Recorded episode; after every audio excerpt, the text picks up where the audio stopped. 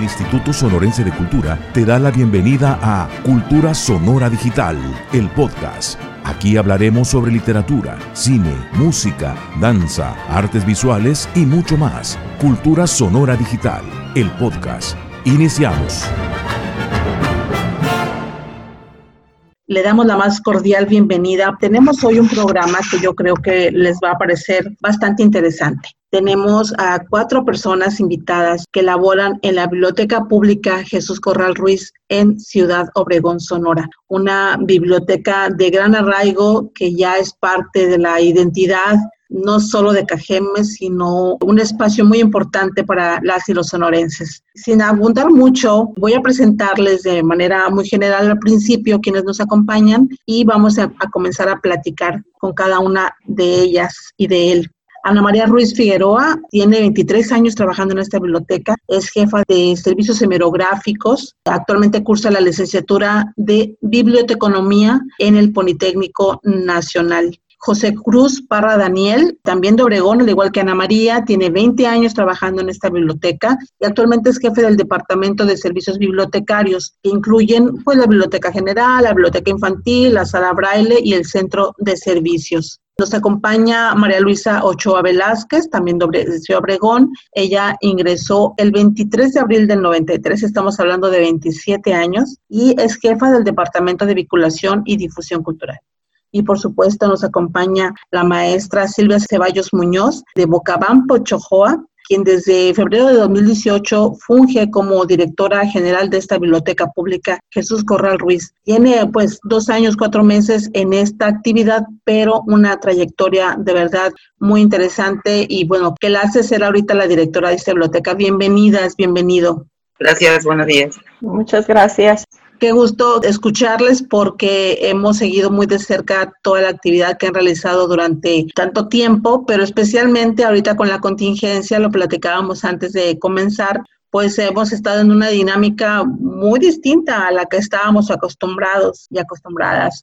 Eh, Ana María Ruiz, eh, platícanos en estos 23 años como jefa de servicios hemerográficos. ¿Cómo es cotidianamente tu actividad y de qué manera ha cambiado? Muy bien, claro que sí, Alejandra. En el Departamento de Servicios Hemerográficos y de Medios contamos con una hemeroteca que es la que le da eh, servicio a los usuarios de, en cuanto a periódicos y revistas. El grueso de nuestros usuarios es de joven a adulto mayor en esta área y va a encontrar periódicos locales, estatales y prensa oficial. También contamos con una eh, fonoteca que esa fonoteca fue eh, un donativo que hizo una radiodifusora local y tenemos discos en formato de CD y LP de 33 revoluciones y una biblioteca que contiene películas comerciales y documentales en formato DVD y VHS. Estos vienen siendo los servicios aunado a un centro de cómputo en la cual los, usuarios pueden eh, hacer uso de computadoras para navegar en ellas, buscar la información que ocupen, elaborar algún escrito, eh, imprimir y escanear. Entonces, vienen siendo eh, los servicios que se ofrecen en este departamento y que están a disposición de los usuarios. Eh, como ya comento, pues nuestros usuarios vienen siendo de jóvenes adultos, el, el grueso sí van niños. Regularmente, Ana María, ¿cuál es la afluencia a la biblioteca? ¿Cuántas personas recibes en un día normal? 90 personas al día como promedio. Muy buena afluencia, ¿no? Eh, bueno, se pensaría a veces que por el hecho de que tienes el Internet a la mano en tu casa, en tu teléfono, en fin, eh, la gente ha dejado de ir a las bibliotecas, pero no es el caso. ¿Y, ¿Y, cómo sientes que ha afectado toda esta, esta situación? Bueno, en principio, pues ya estamos cerrados, ¿no? Sí, ese viene siendo la afectación mayor porque pues nuestro servicio es al usuario, eh, tiene que ser presencial, es una dinámica que es ineludible, ¿no? Pero sí nos ha venido a afectar en la cuestión de ese aspecto, la, presencia de los usuarios. Y en cuanto a, nosotros, el personal, pues nos hemos venido reinventando, hemos venido a aprender um, actividades eh, que, que en nuestro día a día normalmente no las hacíamos, pues eh, porque todo nuestro servicio estaba mm, así presencial con el usuario y ahorita ya venimos a a entrar en una dinámica en la que hacemos colaboraciones de forma virtual para, para promover el fomento de la lectura, para hablar de los servicios básicos de la biblioteca, todo eso pues lo hemos venido a aprender a grabarnos nosotros en nuestros videos, a editarlos, todo eso pues era una dinámica que nosotros no hacíamos básicamente en, nuestra, en nuestra jornada diaria, pero pues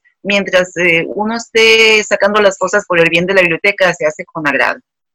Así es, no hay que otro más que reinventarse. José Cruz, ¿qué te parece si nos platicas un poco de lo que realizas como jefe del Departamento de Servicios Bibliotecarios? Lo que realizabas, digamos, de manera cotidiana desde hace 20 años y que de pronto pues tenemos que hacer un ajuste, ¿verdad? Platícanos en principio cuál es la actividad eh, que te toca en el Departamento de Servicios Bibliotecarios. Sí, nosotros aquí manejamos 48 mil libros registrados.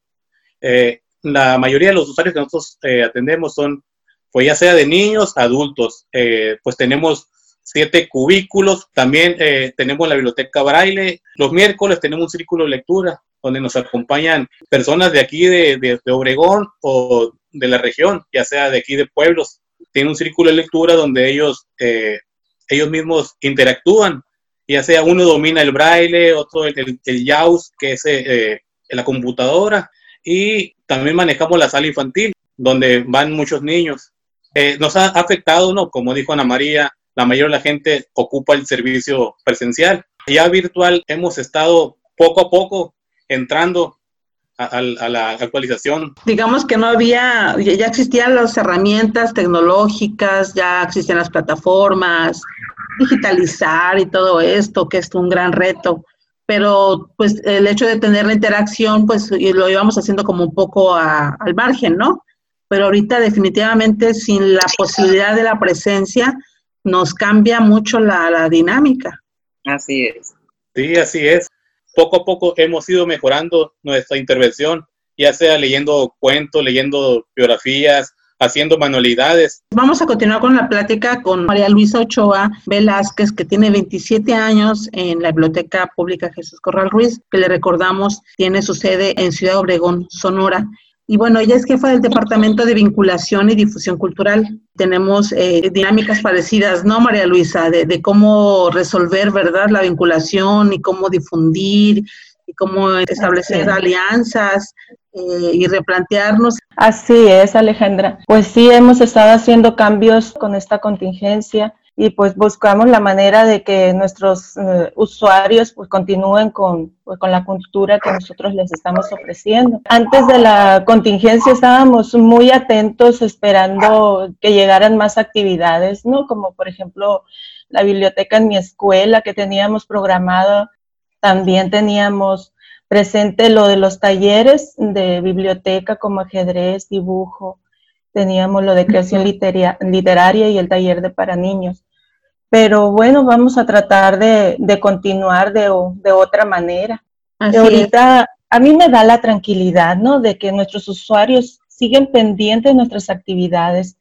En este caso, pues debido a la contingencia hemos compartido videos sobre recomendaciones literarias para toda la familia buscando pues las herramientas y estrategias necesarias para que nuestro espectador disfrute de nuestros videos. En mi caso, eh, pues me atrevo a, decirles que pues yo no editaba videos ni, ni mucho menos me metía a, este tipo de plataformas ni nada, ¿no? Y entonces mi hijo, pues como sabe de eso, me enseña y, y empiezo a animarme, me empiezo a atrever y pues aquí estoy practicando y conociendo más de la tecnología desde casa. Enviamos el material por, también por WhatsApp, por correo electrónico a nuestros contactos y así de esa manera pues nos, tenemos más público que pueda eh, enterarse de las recomendaciones que la biblioteca sugiere. Eh, en, Ciudad Obregón, en, bueno, en Cajeme en general, eh, con el Museo Los Yaquis, el Museo Sonora de la Revolución, eh, otros espacios. Yo creo que la Biblioteca Pública Jesús Corral Ruiz, pues es el corazón de la actividad cultural, sin menospreciar a los demás. Todos, todos tienen importancia, pero sí siento que la biblioteca, a lo mejor también por esta ubicación estratégica y sin duda por tanto tiempo, eh, ha sido un espacio muy importante para la comunidad. Y lo que escuchaba hace poco de Jorge Carrión, un periodista que vive en Europa, plantea un poco que mm, en el caso de las librerías, La gente ha ido al encuentro de las librerías, especialmente de aquellas que se han preocupado por el usuario, de aquellas que han conectado, como luego decimos, ¿no? con la comunidad, que han generado vínculos afectivos importantes. Yo creo que es el caso de, la biblioteca Jesús Corral Ruiz, que tiene una vinculación muy estrecha con su comunidad, con sus estudiantes, maestras, em, no sé, gente de la comunidad en general que, como decían, de pronto necesita hacer algún trámite, sacar alguna copia, leer algún libro, consultar un periódico.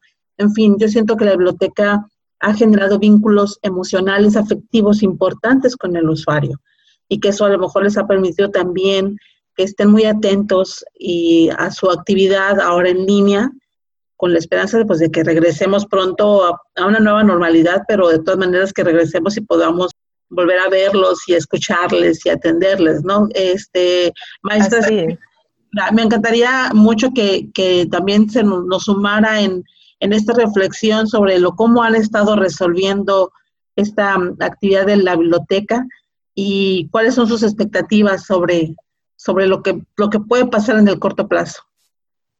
Mire, este, principalmente yo quiero decirles que yo llegué a biblioteca hace dos años aproximadamente, un poquito más de dos años. Y me hizo, cuando me hicieron la invitación, me acordé de lo que Borges decía, que él se imaginaba las bibliotecas como si fuese el paraíso. Y así me lo imaginé yo también. Así que cuando llegó a biblioteca, me encuentro con ese paraíso, principalmente con ese personal que tenía tanta experiencia y que tenía tanto espíritu de servicio y tanto compromiso con, la, con, las actividades propias de, biblioteca. Entonces yo considero que eso fue lo más importante. Para nosotros, pasar de lo, como ya lo dijeron mis compañeros, de lo presencial a lo virtual, ha sido pues eh, un, un, un, tránsito difícil. Difícil, este, en primer lugar, porque eh, estamos formados a, una actividad el 80% es de carácter presencial y solamente un 10% en carácter este, utilizando los medios digitales. Pero esto nos dio la oportunidad de que de otra manera no nos hubiésemos arrojado a, a, incursionar en esta forma de trabajo, ¿no? Y yo que fui educada y que formé también este, generaciones en, la, forma presencial, pues he encontrado muchas bondades en, y yo pienso que tenemos que estar abiertos a aprovechar las nuevas tecnologías eh, de la información, ¿no? Porque en esto yo me he dado cuenta, por ejemplo, cómo hemos podido llegar a otros públicos que considero pues muy, muy, muy importante, ¿verdad? Este, que, que nosotros también nos ha permitido, tuvimos la experiencia cuando comenzó la contingencia, pues eh, de, que, de, hacer un curso en, coordinación con cultura, cultura portátil, que es sobre herramientas digitales.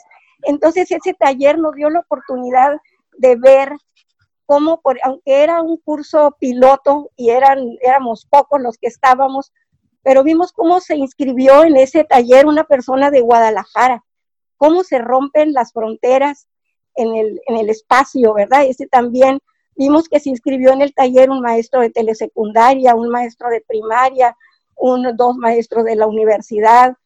Entonces, este fue un, investigador. Entonces, fue muy interesante la, la experiencia. Por eso creo yo que esto no lo vamos a dejar y cuando volvamos estamos eh, pensando, convencidos, ¿no? De que habrá un sistema híbrido, híbrido donde podamos seguir con nuestras actividades presenciales que, que son muy, muy importantes, pero vamos a seguir también con el, con el trabajo en línea, ¿no?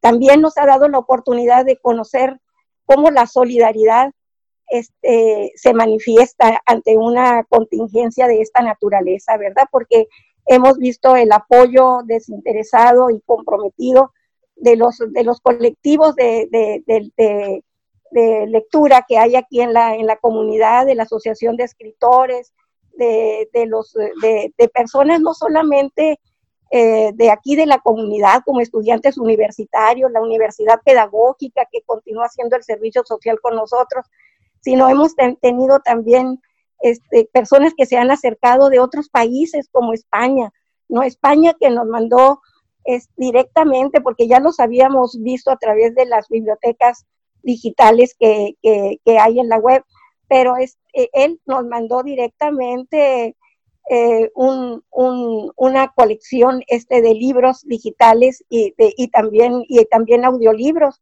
Eso nos va a ayudar para que, que también en un futuro eh, vamos a llevarlos a los centros de readaptación, a las personas que están en, recuperación por adicciones. Eh, ya los hemos compartido ahorita con personas adultas mayores. Eh, y este trabajo que nosotros podemos replicar en un futuro, ¿no? Porque ellos son voluntarios que hacen estos, estos audiolibros, ¿no? Entonces, es muy cómodo, por ejemplo, acercarse a la literatura, eh, diferentes géneros, a través de, del, del, audiolibro, ¿no? Entonces, este, pues se nos ha abierto un panorama muy grande. vamos pues a seguir siendo solidarios en primer lugar con los programas de promoción a la salud, ¿verdad? De evitar el contagio eh, que, promueve la Secretaría, el gobierno del Estado, la Secretaría, a través de la Secretaría de Salud y que promueve también el instituto y seguir trabajando con este con estos programas, ¿verdad? De este de, de en, en línea. Me, gustaría mucho pedirles a, cada uno de ustedes una reflexión sobre la importancia y la relevancia de la cultura, en este caso de la literatura, de la lectura, no solo en tiempos de contingencia, sino en términos generales cotidianos. Eh, hay una mm, reflexión este, en voz alta, digamos, de la, no solo de la comunidad artística, eh, sino pues del la comunidad en general sobre el, papel que ha jugado el arte y la lectura y la literatura en nuestra vida cotidiana, ¿no? En esta cuestión de ponerlo esencial por encima de otras prioridades, ¿no? Eh, a mí me gustaría mucho escuchar qué opinan ustedes sobre el impacto que tiene la lectura, la literatura, la cultura en la formación de los ciudadanos. Comenzamos con, contigo, Ana María. Bueno, Alejandra, eh, ¿qué te puedo decir? Indudablemente beneficios siempre va a traer lo que es la lectura, ¿no? Siempre va a traer eh, crecimiento personal, siempre va a traer conocimientos, siempre va a traer cosas buenas a nuestras vidas. Entonces, eh, en esta etapa en la que estamos viviendo, con tanto tiempo que tenemos en un momento dado para, para, por las cosas que dejamos de hacer, pues abocarnos y dedicarle tiempo que nos va a enriquecer y nos va a dejar puras cosas buenas. Los invitamos a que hagan uso de lo que tengan en casa de libros mientras nosotros retornamos, que vamos a crecer como personas, nos vamos a enterar, nos vamos a divertir y vamos a conocer eh, lugares, historias que no conocíamos. Gracias, Ana María. María Luisa, ¿cuál es tu opinión sobre este tema? Pues como dice Ana María, hay que aprovechar este, este tiempo que estamos en casa para leer un libro, un libro que teníamos ganas de verlo desde hace tiempo y por causa de que no teníamos ese tiempo suficiente para leerlo completo, pues hoy es, es momento, ¿no? De, de, de terminarlo y pues disfrutar de la familia, eh, valorar lo que tenemos en casa. Y pues ahí está la página de Biblioteca Pública Jesús Corral Ruiz Oficial de Facebook que puede, pueden estar checando para que vean las recomendaciones que nosotros les estamos eh, dando sobre la lectura de cuento para niños, recomendaciones literarias para jóvenes y adultos, actividades manuales para toda la familia, recetas de repostería y notas informativas de días festivos. Y es una muy buena opción para pues continuar con nuestra vida cotidiana de otra manera. Gracias, María Luisa. José. Sí, como usted comentaba también, pues biblioteca reúne todos estos servicios, teatro, literatura, eh, arte.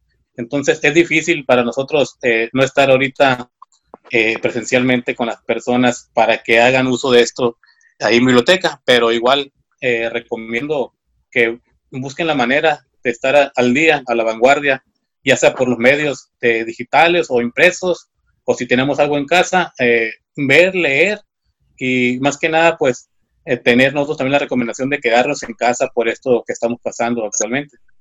Qué, qué, importante, ¿no? Hacer este llamado a que de verdad nos quedemos en casa para regresar más pronto.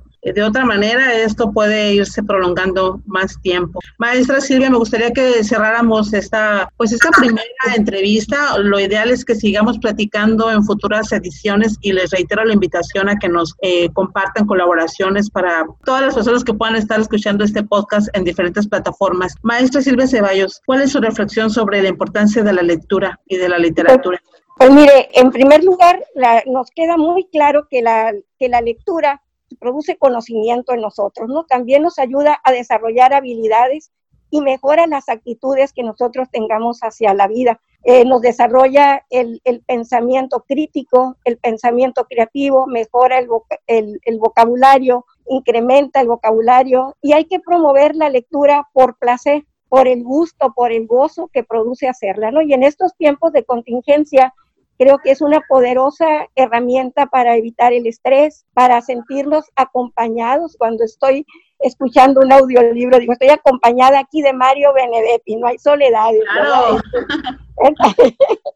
Es, es, muy importante, debemos de seguirla promoviendo y no solamente la lectura, la literatura, sino también la asistencia a, a ver esos recorridos que nos has presentado a través de, de Cultura Sonora Digital tan interesantes, ¿verdad? Que esos, esos talleres que nos, que nos ha ofrecido el Instituto Sonorense de Cultura, yo quiero felicitarte, Alejandra, y a todos. Eh, todo un equipo, todo un equipo. En este, en este trabajo que ha sido tan, tan interesante y que nos ha ayudado en nuestro crecimiento. Es una muy buena oportunidad para acercarnos a la cultura en general. Así es, así es. Muchísimas gracias por su este tiempo, eh, por sus reflexiones, por su trabajo, a cada uno de ustedes, José Parra, Ana María Ruiz, María Luisa, maestra Silvia Ceballos, de verdad a ustedes y a todo el equipo que compone la Biblioteca Pública Jesús Corral Ruiz en Ciudad Obregón, Sonora, les agradecemos. Les agradecemos su trabajo, su compromiso, su disciplina y pues también esta, esta disposición y esta actitud, ¿verdad? De decir, bueno, a ver, ¿cómo le hacemos? ¿Cómo lo enfrentamos? Y a mover la creatividad y aquí están ustedes eh, dándolo todo. Muchas gracias, de verdad. Gracias, gracias, gracias, por este espacio y promover eh, nuestro espacio, que es la biblioteca pública, darlo a conocer eh, en otros eh, territorios que no es KGM. Y pues aquí estamos al servicio de todos los, los usuarios que nos visitan. Muchas gracias. Recordemos que tienen página Facebook, entonces los pueden encontrar como Biblioteca Pública Jesús Corral Ruiz, ¿verdad? Oficial. Oficial. Es muy importante para que no se vayan a, a perder en, en, las redes. Muchas gracias y bueno, les invitamos a todos ustedes a continuar de cerca de las transmisiones de Cultura Sonora Digital, el podcast.